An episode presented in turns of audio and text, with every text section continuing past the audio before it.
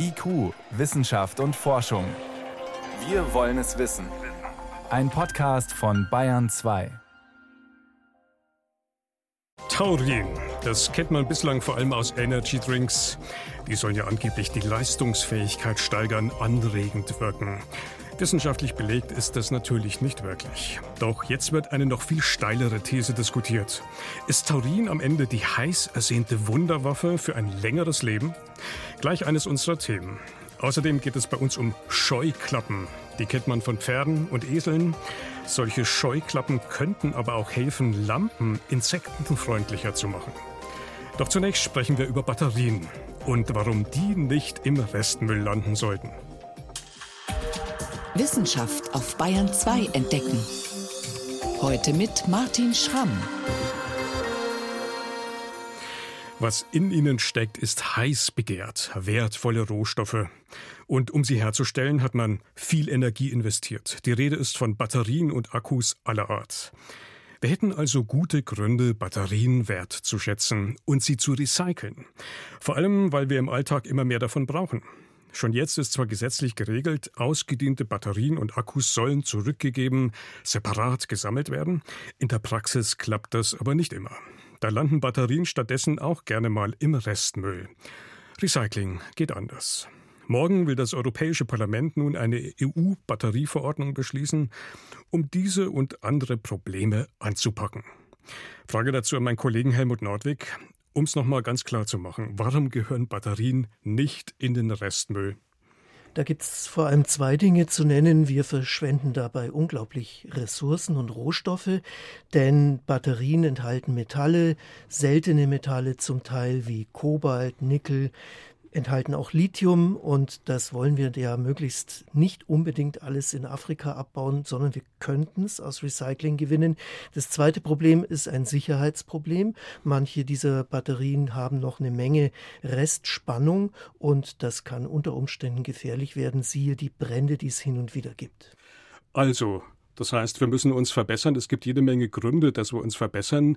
Diese neue EU-Batterieverordnung soll das nun liefern. Was haben wir da zu erwarten? Ja, es ist ein sehr umfassendes Werk. Es umfasst alle Batterietypen, von den kleinen Knopfzellen für Hörgeräte bis zu den Antriebsbatterien von Elektroautos. Ist schon eine deutliche Verbesserung gegenüber jetzt. Zum ersten Mal überhaupt wird nämlich ein Produkt über den ganzen Lebenszyklus betrachtet. Da gibt es zum Beispiel Vorschriften für den CO2-Fußabdruck in der Produktion. Den müssen die Unternehmen jetzt erstmal ermitteln. Aber es gibt auch Anforderungen, wie lange Batterien halten sollen, dass sie austauschbar werden müssen. Bei Batterien sollen auch einen Pass bekommen, in Form eines QR-Codes zum Beispiel, damit die Recycler wissen, womit sie es überhaupt zu tun haben. Und dann werden auch noch Recyclingquoten für die Inhaltsstoffe vorgeschrieben. Das heißt, es ist ein ganzes Bündel von Maßnahmen. Der Fokus scheint am Ende aber doch beim Stichwort Recycling zu liegen. Was soll sich da ändern? Zwei Punkte. Erstmal das Sammeln der Batterien. Da liegt einiges im Argen. Bei den Gerätebatterien, das sind also die, die wir im Wecker zum Beispiel haben, da sind es in Deutschland im Moment 48 Prozent, soll steigen auf 73 Prozent. Dann soll ein eigenes Sammelsystem für die Batterien von Rollern und E-Bikes vorgeschrieben werden. Da ist eventuell ein Pfandsystem denkbar. Da gibt es wieder andere Quoten, sollen dann 61 Prozent recycelt. Wer hat die eigentlich berechnet? Ja, das klingt so ein bisschen nach türkischem Basar ja. und genau das ist es auch. Das ist ein Kompromiss zwischen den verschiedenen Interessengruppen. Das äh, hat nichts Technisches an sich, sondern das ist einfach ein Kompromiss, diese Zahl. Ja, und dann gibt es eben zum Zweiten genaue Vorschriften, welcher Anteil in einer neuen Batterie recyceltes Material sein muss. Nur ein Beispiel, ab dem nächsten Jahrzehnt sogar für einzelne Stoffe Kobalt soll auf 26 Prozent steigen, Lithium auf 12 Prozent recyceltes Material. Die Zahlen klingen so, als ob sie eigentlich hinter dem zurückbleiben, was möglich wäre, oder? Ja, das lässt sich gar nicht so leicht sagen. Klar ist jedenfalls, man braucht auch weiterhin frische Rohstoffe. Aber es ist trotzdem ein großer Fortschritt gegenüber jetzt. Das ist ja sozusagen eine politische Vorgabe, an der sich dann alle orientieren müssen. Aktuell wird zwar ein großer Teil der Batterien recycelt, zwischen 80 und 85 Prozent, sagt das Umweltbundesamt. Bisher gibt es aber keine Vorschriften, welche Anteile recycelt werden sollen. Also Kupfer, Alu, Kunststoffe in der Batterie, das geht alles relativ leicht zu recyceln, aber es geht ja eigentlich vor allem um die kritischen Rohstoffe, Kobalt, Lithium, Nickel. Und da könnte man auch einen großen Teil zurückgewinnen, technisch. Warum tut man es eigentlich nicht? Das lohnt sich im Moment einfach noch nicht. Es ist eben so, dass diese Batterien relativ jung sind und die E-Fahrzeuge sind noch unterwegs. Da kommt einfach viel zu wenig zurück. Aber man könnte technisch Kobalt zum Beispiel zu 80 Prozent zurückgewinnen.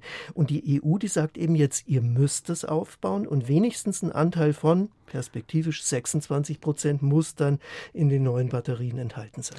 Klingt für mich jetzt so, okay, interessante Ansätze, aber da ist jeweils noch viel Luft nach oben. Und wenn man jetzt mal guckt, so die ersten Reaktionen, Deutsche Umwelthilfe zum Beispiel, da gibt es ja schon die ersten kritischen Anmerkungen. Ganz genau, denen geht es nicht weit genug und die fordern zum Beispiel eine Pflicht zur Weiterverwendung von Antriebsbatterien. Stichwort Second Life. Man kann die als Speicher verwenden, etwa für äh, Solaranlage oder ganz so. genau so Dinge.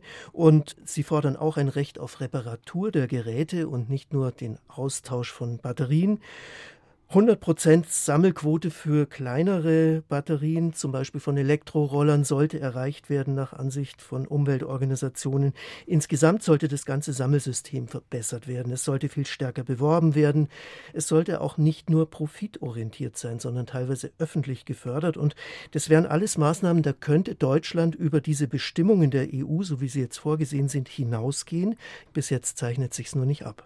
Okay, also da kommen schon die ersten Verbesserungsvorschläge. Ich frage mich jetzt auch, was ist, wenn die Quoten nicht erfüllt werden? Gibt es irgendwelche Sanktionsmaßnahmen im Köfferchen, die dann bereitstehen?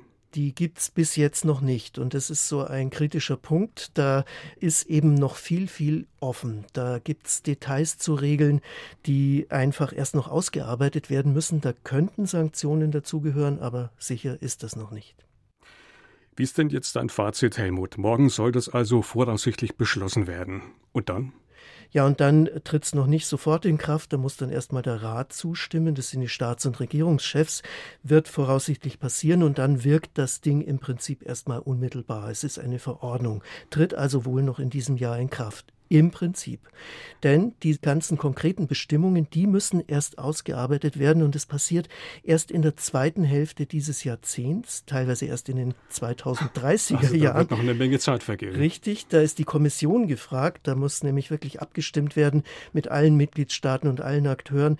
Und da geht es eben nicht nur um Details, zum Beispiel um die Frage, was heißt überhaupt Recycling? Genügt es, dass wir da irgendeine Masse produzieren, die man im Straßenbau verwenden kann, oder geht das wirklich wieder in Batterien? Ist ja ein entscheidender Unterschied.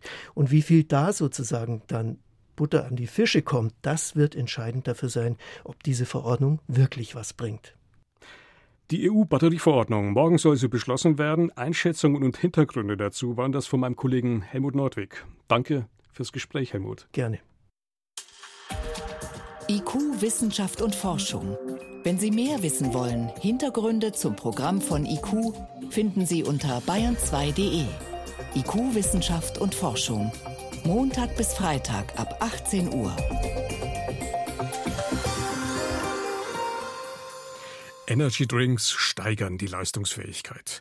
Das suggeriert zumindest die Werbung der Hersteller.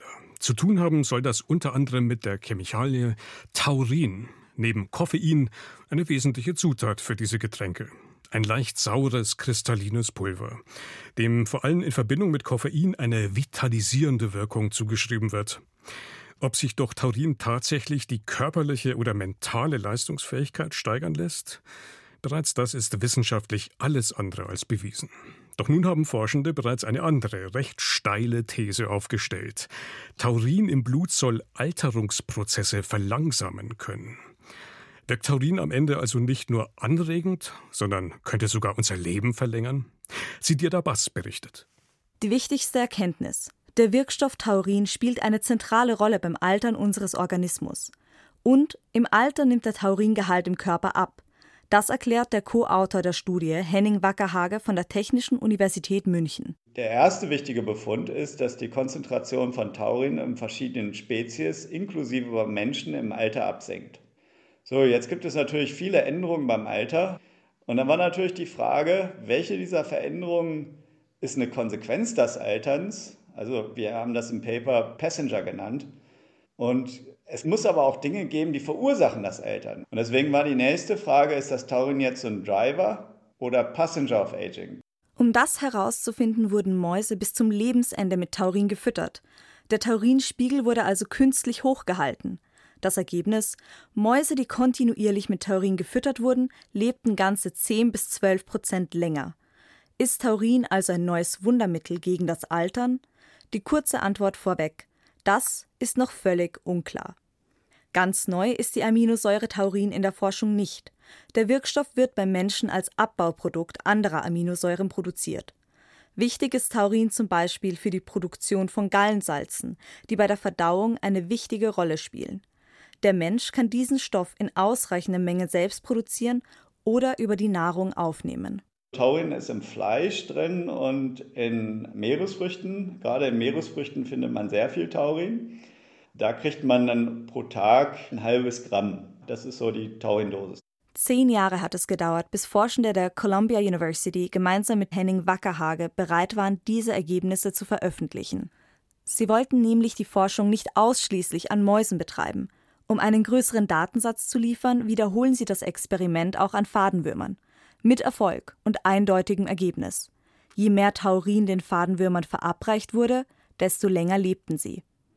Sebastian Grönke, Wissenschaftler am Max Planck Institut für Biology of Aging, denkt, das könnte bei Menschen ähnlich sein. Was die Studie natürlich zeigt, dass auch im Menschen der Tauringehalt mit dem Alter abnimmt, also vergleichbar mit dem, was wir auch in der Maus und im Rhesusaffen gesehen haben.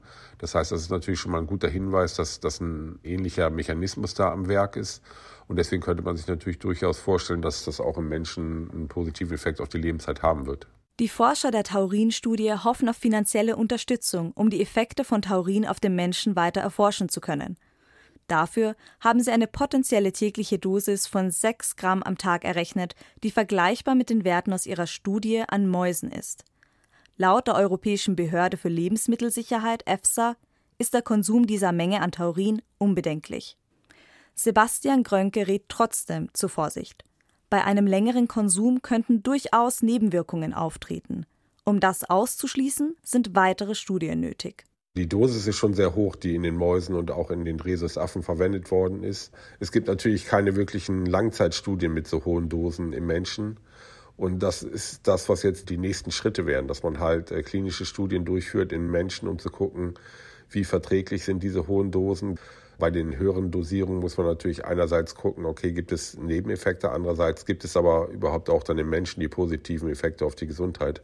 Viele Fragen sind beim Thema Taurin noch offen. Obwohl einige Kernfunktionen von Taurin im menschlichen Organismus bereits bekannt sind, die Prozesse rund um das Altern im Menschen sind noch unerforscht. Taugt der Wirkstoff als neue Wunderwaffe im Kampf gegen das Altern überhaupt? Und welche Dosis ist beim Menschen effektiv? Wie lange muss Taurin konsumiert werden? Können altersbedingte Krankheiten tatsächlich verzögert werden? Henning Wackerhage und sein Kollege sind überzeugt. Hier gibt es noch viel zu entdecken. Alles, was der sich angeguckt hat, schien besser zu sein. Das suggeriert, dass Taurin wirklich das beim Altern den Fuß auf die Bremse tut bei diesen Mäusen. Und jetzt ist natürlich die Frage, wo setzt das Taurin denn an? Wie reguliert das den Altersprozess, sodass alles, was mit dem Altern zusammenhängt, dass alle diese Variablen dann jünger aussehen, wenn man den Mäusen Taurin gibt. Und da liege ich manchmal nachts im Bett und denke, ja, wie funktioniert das denn? Und das dauert wahrscheinlich recht lange, bis man das entdeckt hat. Aber wir wollen auf jeden Fall bei dieser Forschung dabei sein. Die Ergebnisse der Taurin-Studie sind vielversprechend, lassen aber derzeit noch viel Raum für Spekulation. Ob die Funde für den Menschen relevant sind, kann erst durch ausgiebige klinische Studien am Menschen erfasst werden. Ein Beitrag von Sidir Dabas war das. Sie hören Bayern 2. Es ist 18.19 Uhr. Bayern 2. Wissenschaft schnell erzählt. Priska Straub ist bei mir im Studio und wir starten, ja, man könnte sagen, mit einer hoffnungsvollen Waffe gegen Stechmücken. Ja, das sind Giftköder für Stechmücken, ganz besondere Giftköder, weil die klassischen Insektenvernichtungsmittel, die haben ja das Problem, sie wirken meist als Rundumschlag, also sie vernichten unterschiedslos alle Insekten, hm. auch die eben, die man gerne behalten würde. Und wie man jetzt spezielle Arten gezielt bekämpfen kann, da gibt es eine Idee, man könnte da unter anderem RNA-Technologie zum Einsatz bringen. RNA RNA- bzw. mRNA-Technologie. Mhm. Das haben wir im Kontext Impfstoffe Corona hören können. Genau, und auch das ist jetzt ein Teil von diesem neuen Mechanismus, der heißt RNA-Interferenz. Damit kann man Gene sozusagen abschalten. Und im Fall der Stechmückenbekämpfung bedeutet das, die Larven der Stechmücken werden im Verbreitungsgebiet gefüttert mit Nahrung, die speziell designte RNA-Moleküle enthält und die wirken dann über den Darm der Larve und schalten überlebenswichtige Stoffwechselfunktionen einfach aus. Das heißt, die Larve stirbt, es gibt weniger Stechmücken und das Infektionsrisiko für den Menschen, das geht auch zurück und vor allem es gibt keine giftigen Rückstände mehr in der Umwelt. Allerdings, der Mechanismus ist von der Marktreife noch ganz weit entfernt. Unter anderem muss man da klären, was genau passiert eigentlich mit diesen RNA-Molekülen, wenn man sie in die Umwelt entlässt. Wichtige Frage, aber klingt immerhin hoffnungsvoll. Mhm. Da ein ganz anderes Thema. In welche Länder innerhalb der EU zieht es gut ausgebildete Fachkräfte? Die werden ja überall geworben, aber wollen die auch überall hin?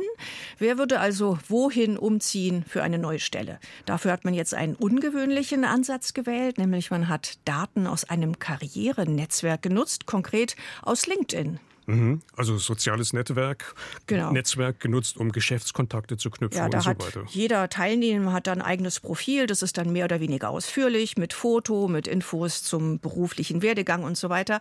Und da steht dann eventuell auch, wer bereit ist, umzuziehen für einen neuen Job. Also es ging innerhalb der EU und Großbritannien. Das geben die Nutzer selbst an.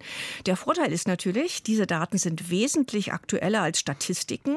Die erheben ja Daten meist aus der Rückschau, aber über LinkedIn oder andere Portale kann man dann sehen, wer welche Wünsche oder Ideen hat, bevor sie überhaupt umgesetzt werden. Also das wäre dann eine Möglichkeit, um Trends aufzuspüren und Vorhersagen zu machen. Mhm. Und äh, die Trends sind zunächst wenig überraschend. Also Nord- und Westeuropa sind für Arbeitswechsel besonders interessant. Also Schweden, Belgien, Niederlande, zum Teil auch Deutschland. Südeuropa schon etwas weniger interessant, aber sowas wie Italien oder Spanien holt auf. Und das Gleiche gilt auch für Osteuropa, sagen die Forscher. Im Moment, da zieht es noch wenige nach Rumänen, nach Rumänien oder nach Polen, sind auch noch Daten vor dem russischen Einmarsch in der Ukraine. Aber strukturell gesehen bescheinigen die Forscher Osteuropa großes Potenzial. Und inwiefern der Krieg jetzt die Migrationsbereitschaft europäischer Arbeitskräfte verändern könnte, das muss man noch mal gesondert analysieren. Zum Schluss jetzt noch römisches Parfum. Eine vor 2000 Jahren gestorbene Frau bekam offenbar Patchouli-Duft mit ins Grab. Vor 2000 Jahren. Und der ja. Duft, der duftet immer noch heute, oder wie? Nee, er duftet nicht mehr. Man konnte das auch nur indirekt nachweisen. Der Fund war einzigartig. Also ein kleiner Flakon aus Bergkristall, ein absolutes Luxusobjekt gefunden bei einer Ausgrabung in einer andalusischen Kleinstadt. Der Flakon war fest geschlossen, der Inhalt war fest geworden, hat nicht mehr geduftet. Man konnte aber die Stoffe analysieren. Das waren zwei Komponenten, ein Pflanzenöl, wahrscheinlich Olivenöl und eben Patchouli-Duftessenz. Das ist der allererste konkrete Parfümfund aus römischer Zeit. Vielen Dank. Priska Straub war das mit den Wissenschaftsmeldungen hier auf Bayern 2.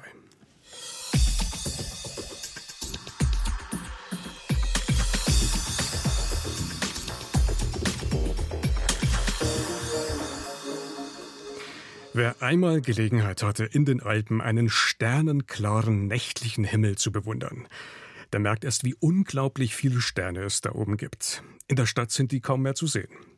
Denn unsere Städte leiden nicht nur unter Abgasen, Feinstaub und Lärm, sie sind auch lichtverschmutzt. Und diese Lichtverschmutzung, die nimmt Jahr für Jahr weiter zu.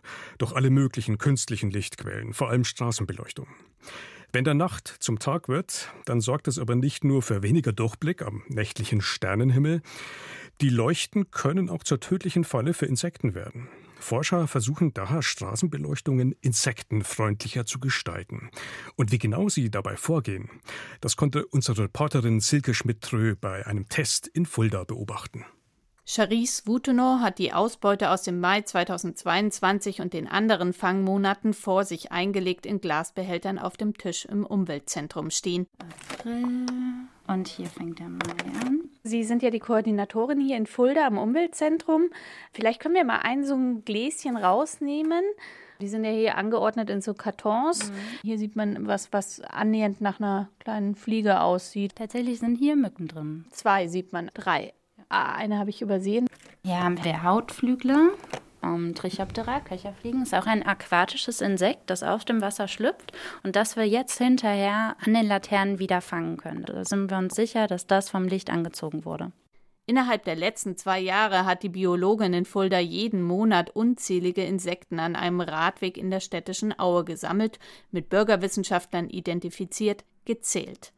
Sie hat festgehalten, wer vom Straßenlaternenlicht angezogen wird. Staubsaugereffekt nennt man das. Insekten fliegen zum Licht, können sich dann oft nicht mehr losreißen. Sie sterben entkräftet, werden leichte Beute. An diesem Abend fährt Wutenow mit ihren Mitstreitern und einer Leiter raus, um Probenbehälter an den Fallen unter den Leuchten zu befestigen. Allerdings hofft sie dieses Mal deutlich weniger Insekten zu fangen, denn drei der sechs Leuchten am Radweg sind seit neuestem insektenfreundlich. Man sieht auf den ersten Blick, dass das schon ein großer Unterschied ist. Das eine ist ja sehr laternenhaft, diese Leuchtfläche, die mhm. rausgeht in alle Richtungen. Hier sieht man überhaupt kein Leuchtmittel auf Anhieb. Ganz oben im Lampenschirm ist so eine Leiste, das könnte LED sein. Sieht eher so ein bisschen eckig und mit Scheuklappen aus. Genau, aber das ist genau das, was wir haben wollen, damit hier wirklich die Natur drumherum in Ruhe Natur sein kann und wir das Licht nur da haben, wo es auch hingehört, nämlich hier auf den Weg. Ökologen, Lichttechnikingenieure und ein Hersteller haben die Leuchte im Forschungsprojekt Artenschutz durch umweltverträgliche Beleuchtung entwickelt. Ihre LEDs leuchten nicht nur warm orange, also in einem insektenfreundlichen Lichtspektrum, den großen Unterschied macht die Abschirmung, erklärt der Ökologe Franz Hölker. Der Projektleiter arbeitet am Leibniz-Institut für Gewässerökologie und Binnenfischerei in Berlin.